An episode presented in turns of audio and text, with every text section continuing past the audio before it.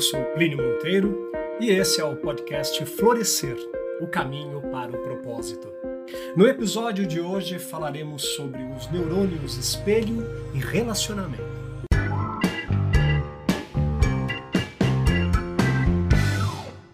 Eu começo o nosso podcast de hoje com uma historinha. Um cientista colocou quatro macacos numa jaula onde havia uma escada com um cacho de bananas no topo. Quando um macaco subia a escada para apanhar as bananas, um mecanismo dava jatos de água fria nos que estavam no chão. Depois de certo tempo, quando um macaco ia subir a escada, os outros o impediam com pancadas. Passado algum tempo, nenhum macaco subia mais a escada, apesar da tentação das bananas. Então o cientista substituiu um dos macacos. A primeira coisa que ele fez foi subir a escada, dela sendo rapidamente retirado pelos outros que o surraram. Depois de apanhar, o novo integrante do grupo desistiu de pegar as bananas. Um segundo foi substituído e o mesmo ocorreu, tendo o primeiro substituto participado com entusiasmo da surra ao novato. Finalmente, um terceiro e último foram trocados, repetindo-se os fatos. Sobrou então um grupo de macacos que, embora nunca tivesse tomado banho de água fria, continuava batendo em quem tentasse pegar as bananas. Se fosse possível perguntar a eles por que espancavam quem subia a escada, a resposta provavelmente seria: não sei. Foi assim que eu aprendi que devia se fazer. Nós, humanos, carregamos uma similaridade com os macacos quanto ao aprendizado devido a um fenômeno chamado adaptação hedônica. A adaptação hedônica ela é a capacidade natural do ser humano de se adaptar tanto a situações positivas como a situações negativas. Ela é estudada há décadas por cientistas em todo o mundo, mas o principal estudo ele remonta ali por volta de 1978 e é dos pesquisadores Ronnie Janoff Bullman, da Universidade de Massachusetts, Philip Brickman e Dan Coates, da Universidade de Northwestern, publicado no Journal of Personality and Social Psychology. E a pergunta que eu faço é: quantas vezes na vida nos comportamos como os macacos dessa fábula, repetindo comportamentos ensinados sem saber, em muitas das vezes, a razão desses comportamentos. Essa espécie de automatismo do nosso ritmo de vida, assim como a observância de falta de criatividade e entusiasmo, muitas vezes evidenciada pelo desânimo, pela acomodação e principalmente falta de coragem e de propósitos bem definidos, reflete diretamente sobre nosso comportamento diante da vida como um todo. A respeito disso, num experimento realizado no laboratório da Universidade de Parma em 1991, esse experimento estava estudando uma região do cérebro chamada de região F5, que é a região responsável pelo planejamento de alguns movimentos corporais e atualmente, segundo novos experimentos, pela empatia do ser humano, revela uma das maiores descobertas da neurologia já realizadas até hoje. Um conjunto de células de nosso cérebro chamado neurônios espelho. Eles são responsáveis por nos treinar para termos certas ações simplesmente ao observar outras pessoas realizando-as, como se quem estivesse realizando essas ações fossem nós mesmos. Ele nos coloca, por assim dizer, na pele do outro. E é por conta deles que, por exemplo, quando alguém boceja, sentimos a mesma vontade de bocejar. Quando assistimos a um filme de terror, sem perceber, copiamos a mesma expressão facial de um personagem e começamos a sentir medo, apesar de não estar vivendo a situação retratada e de ter a consciência de que nada que se passa na tela é real. Não é à toa que pessoas que presenciam situações de sofrimento têm uma ativação do sistema nervoso simpático, responsável pelo sentimento de dor e de estresse. Seria uma coincidência os estudos de Dasher Keltner e Christopher Oveis que descobriram como a exposição de imagens de pessoas sofrendo ativa o nervo vago, despertando o sentimento de compaixão? O ser humano, ele possui uma imensa necessidade de aprender, de se desenvolver, de se inovar e se reinventar a cada instante.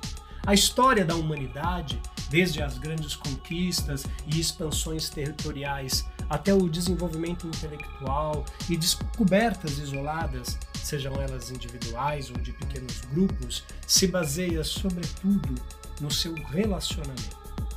A palavra relacionamento deriva de relação e vem do latim relatus, que é o particípio passado de referre e significa levar consigo, apresentar, relacionar.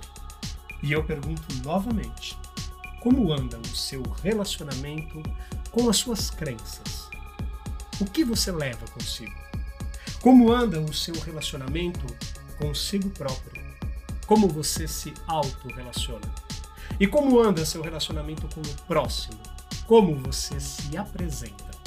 Estas são as três grandes vertentes do relacionamento que devemos mais dedicar atenção. Essa interação, ela pode ser tão desconexa, levando-nos a refletir sobre a inconsistência dessa interação, uma vez que a própria palavra interação sugere conexão, sugere ligação, união, vínculo, mas não nos apresenta o tipo e a qualidade destas conexões em si. Daí o fato de surgirem desconexões, que chega a fazer com que o indivíduo, em um momento mais extremo, ele chegue até a esquecer de existir, de deixar de notar a sutil diferença entre meio e fim, fazendo com que se desvie de seus valiosos propósitos. Se é que em algum momento de sua vida parou para pensar a respeito e para defini-los. Seria o estar junto e separadamente ao mesmo tempo. Ao responder essas perguntas, chegamos mais perto de qual é o nosso propósito. A resposta, ela terá conexão com algum sentimento ou valor mais profundo, fato pelo qual não pode haver discordância entre o relacionamento que mantenho comigo o relacionamento que eu mantenho com o próximo e com as minhas crenças simultaneamente. Atitudes como parar de complicar a vida e buscar a simplificação das coisas. Mudar a forma de se concentrar, não permitir que as obrigações e trabalho interponham um caminho ofuscando os seus valores e os seus verdadeiros sentidos. Deixar de focalizar a parte negativa e ruim das coisas naquilo que o desagrada e partir para os prazeres. São fórmulas, todas elas enlatadas, que aparentemente trazem a solução para todos os males. Isso quando não nos deparamos com os milhões de livros de autoajuda publicados todos os anos, embora continuem populares, têm sofrido críticas por oferecer respostas fáceis para problemas pessoais complicados. Por conter afirmações pseudocientíficas que podem induzir a seguir maus caminhos e citações de teorias de outros autores que não condizem com o livro. Oferecem o paraíso e coisas que podem não ser atingidas pelo leitor, como riqueza ou saúde, apenas por ele acreditar em si mesmo. E ao não atingir a meta proposta, torna-se infeliz por se perceber incapaz de realizar seus desejos. De acordo com essa visão, o leitor ou participante recebe o equivalente a um placebo, enquanto o escritor e o editor recebem os lucros. Existe uma curiosa crítica feita por Christopher Groth no livro God is My Broker, de 1999. Ali, ele vai afirmar que o único modo de se tornar rico com um livro de autoajuda é escrever um. Mas onde eu quero chegar com tudo isso? E o que especificamente isso tem a ver com propósito? Propósito é o conhecimento que transforma e que liberta. Em tempos de velocidades de informações, mudanças constantes e acontecimentos imediatos, nós temos que nos adequar a um mundo onde buscamos a cada dia mais a integração. O mundo, ele se transforma pelo conhecimento e pela multiplicação do saber, que é um grande espiral que só cresce e nunca vai voltar a seu estado anterior. Conhecendo o seu propósito, permitirá que as pessoas se conectem com uma causa por um motivo real, causando assim um impacto positivo no mundo. Empresas que encontraram ou se reconectaram ao seu propósito normalmente passam pelo mesmo processo. Falar de propósito é repensar ou pensar sobre para qual causa estamos contribuindo de forma bem genuína é fazer parte de um forte instrumento transformador. Não existe uma forma milagrosa de solução para os problemas de nossa vida. A forma cíclica da vida nos transforma a cada momento, criando novas necessidades e novas formas de pensar e agir. Conectando esses pontos, descobrimos alguns elementos que são a chave do sucesso das pessoas. Elas normalmente possuem um propósito bem definido, valores respeitados e colocados em prática e uma compreensão da sua missão. Pessoas notáveis que se destacam no mercado ou com posicionamentos bem definidos possuem clareza de propósito, possuem atitudes e ações diferenciadas e se comunicam diferentemente dos demais, pois eles respondem a um propósito que vai além da sua própria identidade. O propósito responde à pergunta por que fazemos o que fazemos e para quê. Representa a verdadeira marca de um posicionamento adotado ao longo de toda uma existência. A resposta pode ser baseada em uma necessidade, que possui um impacto menor, ou em um propósito, causando um impacto positivo no maior número de pessoas. Diante disso, a questão é iniciar o desenvolver da conscientização do porquê de todos os nossos passos, o porquê de todas as nossas ações, de todas as nossas conexões externas, conexões internas, alinhada intrinsecamente com o seu propósito, que em algum momento irá explicar a razão por que tanto se sacrificam, tanto se dedicam, tanto se anulam, causando a impressão de não ter atingido a realização, somada à sensação de vazio e de uma enorme falta de repercussão na vida. É deixar de oscilar de um lado para o outro, da esquerda para a direita, do sofrimento ao tédio, conforme foi definido por Arthur Schopenhauer no seu livro Aforismos para a Sabedoria da Vida. Precisamos despertar nossa atenção para algo que vai além das percepções que se perdem no cotidiano e que, por sua vez, refletem diretamente em seu relacionamento e desempenho. Conforme Withmont explica, temos de aprender a nos adaptar às exigências culturais e coletivas, em conformidade com o nosso papel na sociedade, com as nossas ocupações ou profissão e posição social, e ainda sermos nós mesmos. Precisamos ser todos um, únicos, individuais mas plurais ao mesmo tempo, com propósitos bem definidos e alinhados com o meio, entendendo que por mais que seja pequena e isolada as minhas ações, haverá sempre um impacto em todos à minha volta e, consequentemente, no ambiente em que estamos inseridos e, lógico, nas nossas entregas. Essa noção clara aumentará, por exemplo, o clima organizacional em uma empresa, elevará a eficiência, a eficácia, a efetividade, fará diferença para os outros, despertará e abrirá a nossa criatividade. Lembrando que não dá para ser feliz se todos os outros à sua volta estiverem tristes. Eu preciso coexistir.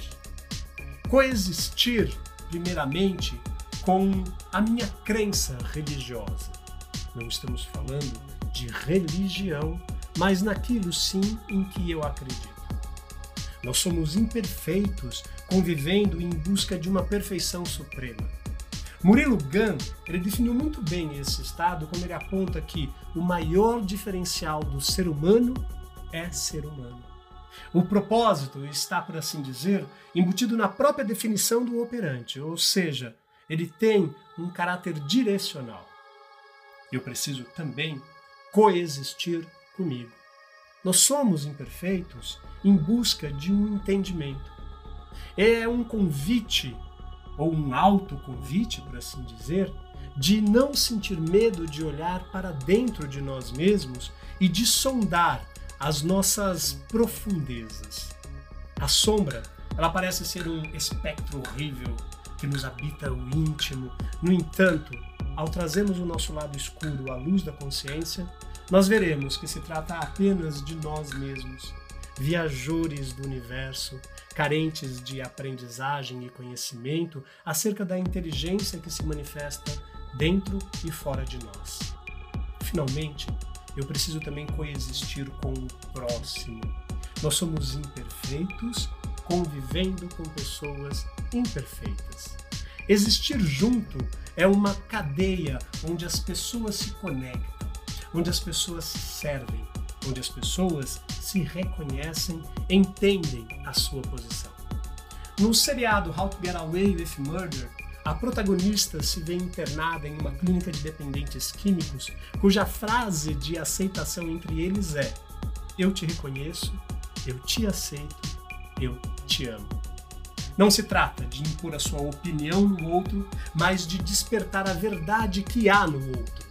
Falar de propósito da coexistência com o próximo é tornar sólida e perene as relações que eu mantenho com o próximo, por meio de uma autoanálise e por uma modificação no agir, no pensar e no falar.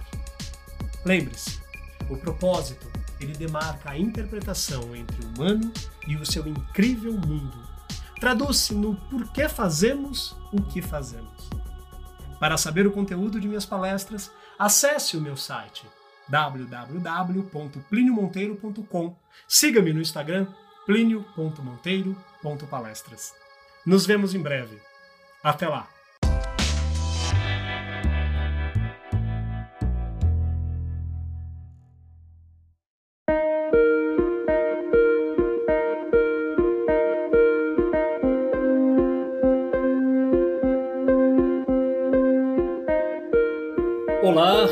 Eu sou Plínio Monteiro. Esse é o meu podcast Florescer o caminho para o propósito. E eu te convido a falarmos sobre propósito e suas mais diversas variações. No episódio de hoje, o episódio de abertura, falaremos sobre propósito e burnout.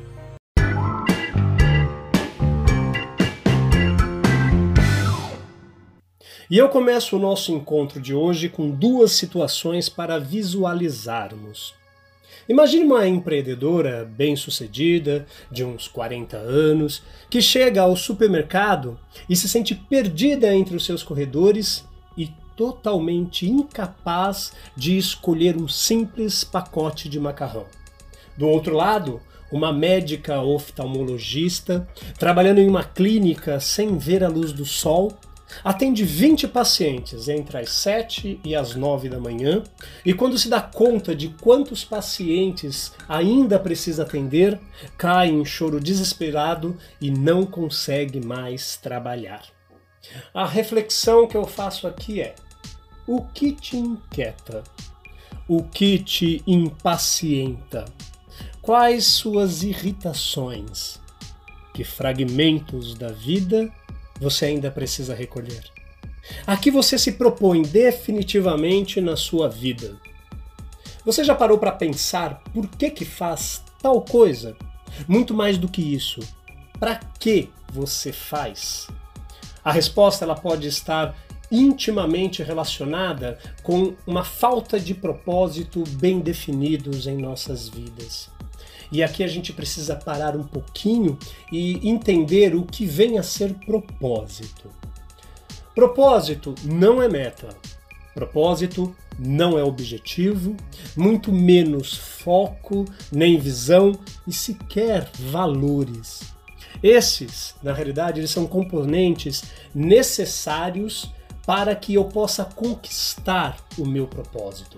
Eles são ferramentas meio, conhecimentos que eu preciso obter importantíssimos para que eu possa mensurar o meu progresso numa, no caminhar rumo ao meu propósito. O propósito, ele estará relacionado com algo muito mais transcendental. Ele é o porquê que eu vim, por que que eu estou aqui. Talvez aqui sim relacionado com missão.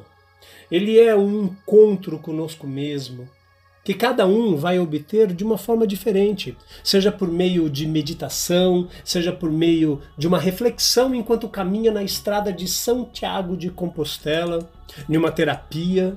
Mais uma vez, entendido o real significado da sua vida, de sua existência, tudo o mais se encherá de sentido e outras tantas coisas perderão eh, o seu significado acontecendo então aí aquele merecido encontro com você e com a sua consciência. Esse processo foi chamado por Jung de individuação, que merece inclusive ser tema, quem sabe, de uma outra conversa futuramente. Entendido então, superficialmente, o que vem a ser propósito, eu passo a partir de agora a perceber então que a sua ausência pode me levar a não atingir as minhas metas. Sejam quais forem essas minhas metas, desde uma simples ida à academia até a conclusão, por exemplo, de um curso, de uma pós-graduação, isso está relacionado diretamente com essas minhas conquistas. Ele pode afetar, inclusive, as minhas ambições profissionais colocando em risco a minha produtividade, colocando em risco o meu relacionamento profissional, pode colocar em risco a minha capacidade e muito mais do que isso. Ele pode extinguir planos, ele pode extinguir sonhos e até mesmo uma carreira duradoura. Para termos uma ideia, a nossa visualização lá no início desse nosso podcast retrata uns tristes e infelizes acontecimentos que poderiam ser cômicos se eles não fossem trágicos. Eles mostraram o ápice de uma confusão mental, resultado de uma pressão em que a pessoa se coloca concentrando toda a sua energia no trabalho criando uma espécie de casulo com a mente fixa em entregar, entregar e entregar cada vez mais. As pressões nas organizações e o ritmo de trabalho, eles têm aumentado muito, principalmente agora, inclusive em tempos de pandemia. Pesquisas recentes efetuadas pelo LinkedIn, com aproximadamente 2 mil profissionais, apontaram que 62% deles estão mais ansiosos e estressados com o seu trabalho do que eles estavam antes da pandemia. Passaram a se exercitar muito menos, estão preocupados com a situação de seus colegas, eles sentem falta do relacionamento e dos tempos de descontração.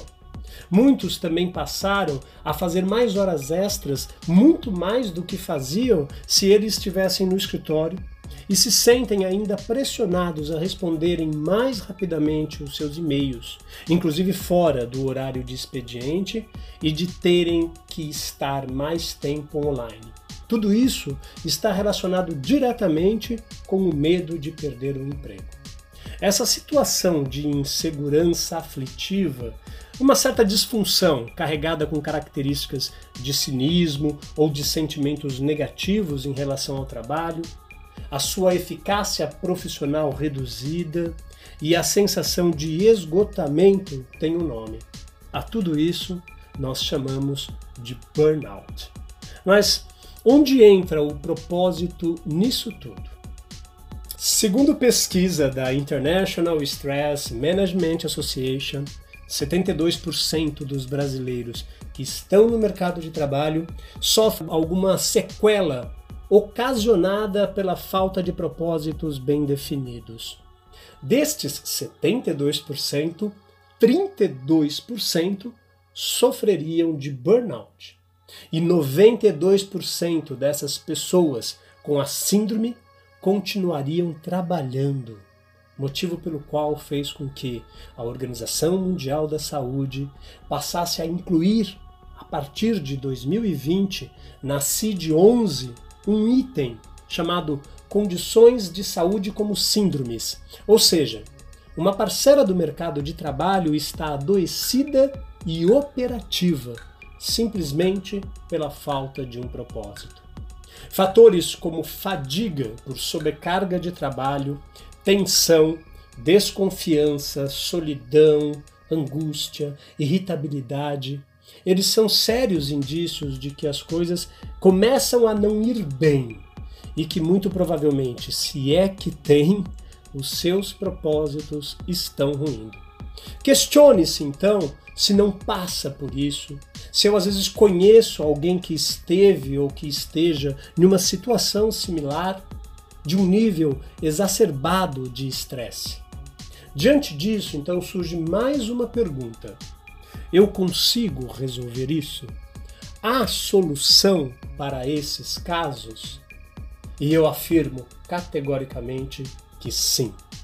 Excetuando os casos clínicos, genéticos ou hereditários, onde o tratamento deve ser feito por meio de um especialista da saúde, é possível sim, na maioria dos casos, reverter essa situação com algumas atitudes. Por exemplo, primeiro eu querer encontrar o meu propósito. O começo para qualquer mudança em nossa vida advém de uma necessidade consciente, do entendimento que eu adquiro de querer mudar uma certa situação. Entender o que realmente eu desejo, o que desperta a minha atenção. E fica aqui uma dica de um livro de Bert Hellinger chamado Ordens da Ajuda.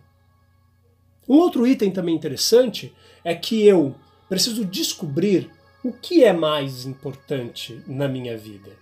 Eu preciso, sim, traçar prioridades. O que é urgente, o que é importante, e assim eu consigo colocar a minha vida é, atenta. Eu consigo colocar a minha atenção aonde estará a minha intenção.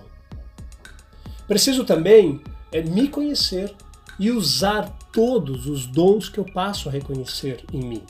E esse conhecimento, ele vai passar por diversos níveis, e um deles é o que eu chamo de nível de felicidade que eu possuo. Expurgando então os grandes mitos que envolvem essa felicidade, como por exemplo, eu só serei feliz se, eu só serei feliz quando. E para isso o autoconhecimento, ele é a maior fonte de fortaleza que eu posso conseguir em minha vida. Nós somos expertos em julgar e orientar os outros sem a mínima capacidade de entender a origem da menor de minhas aflições. As pessoas ainda estão lutando para poder gostar delas próprias. Não seria uma surpresa não fazerem o que não gostam. Refletir e sair da zona de conforto. Se eu preciso, de alguma forma, me lançar ao novo.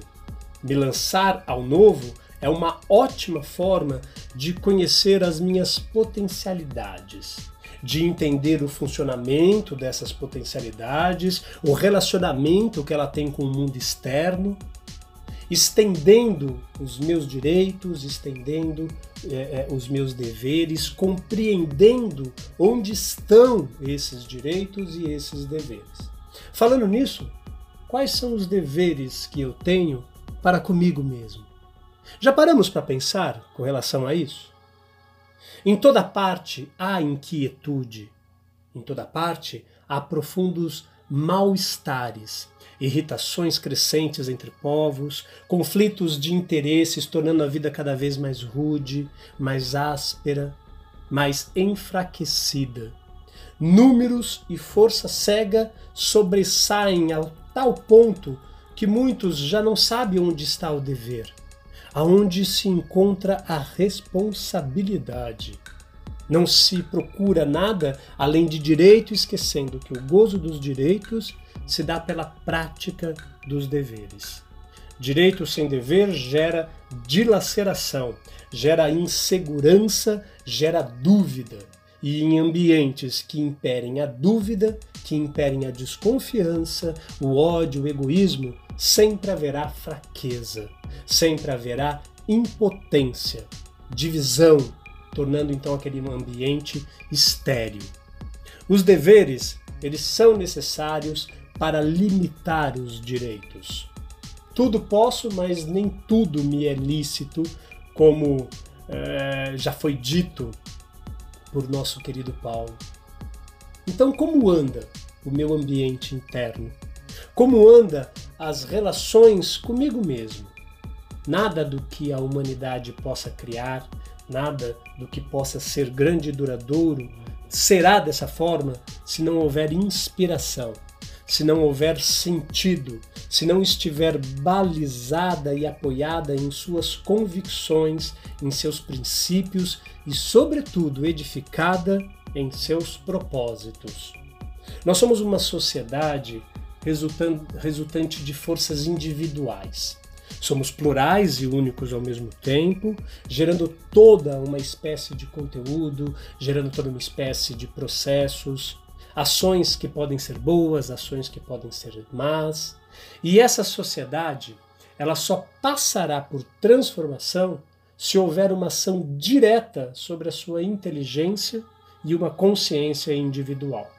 Nós precisamos aprender a sair desse círculo rígido, dando expansão ao pensamento, perceber a fragmentação de todos os sistemas à nossa volta, inclusive a fragmentação da vida, entendê-la conforme foi expressa por Alan Watts como um fenômeno tão complexo, vasto e gigante que fica difícil entender se o que acontece em nossa vida é definitivamente ruim ou bom porque nós nunca vamos saber as consequências da má sorte ou da boa sorte.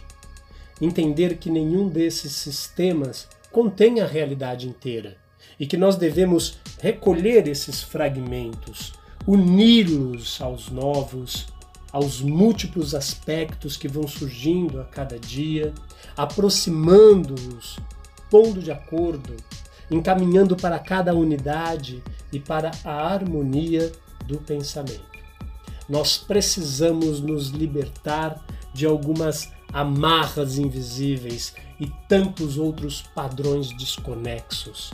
Nos armar de coragem, nos despojar do pensamento e conservar a fortaleza do nosso ânimo. Lembremos, o propósito demarca a interpretação entre o humano e o seu incrível mundo traduz-se no porquê fazemos o que fazemos. Aliás, você tem propósito? Qual o seu propósito? Para saber o conteúdo de minhas palestras, acesse o meu site www.pliniomonteiro.com. Siga-me no Instagram plinio.monteiro.palestra. Nos vemos em breve. Até lá!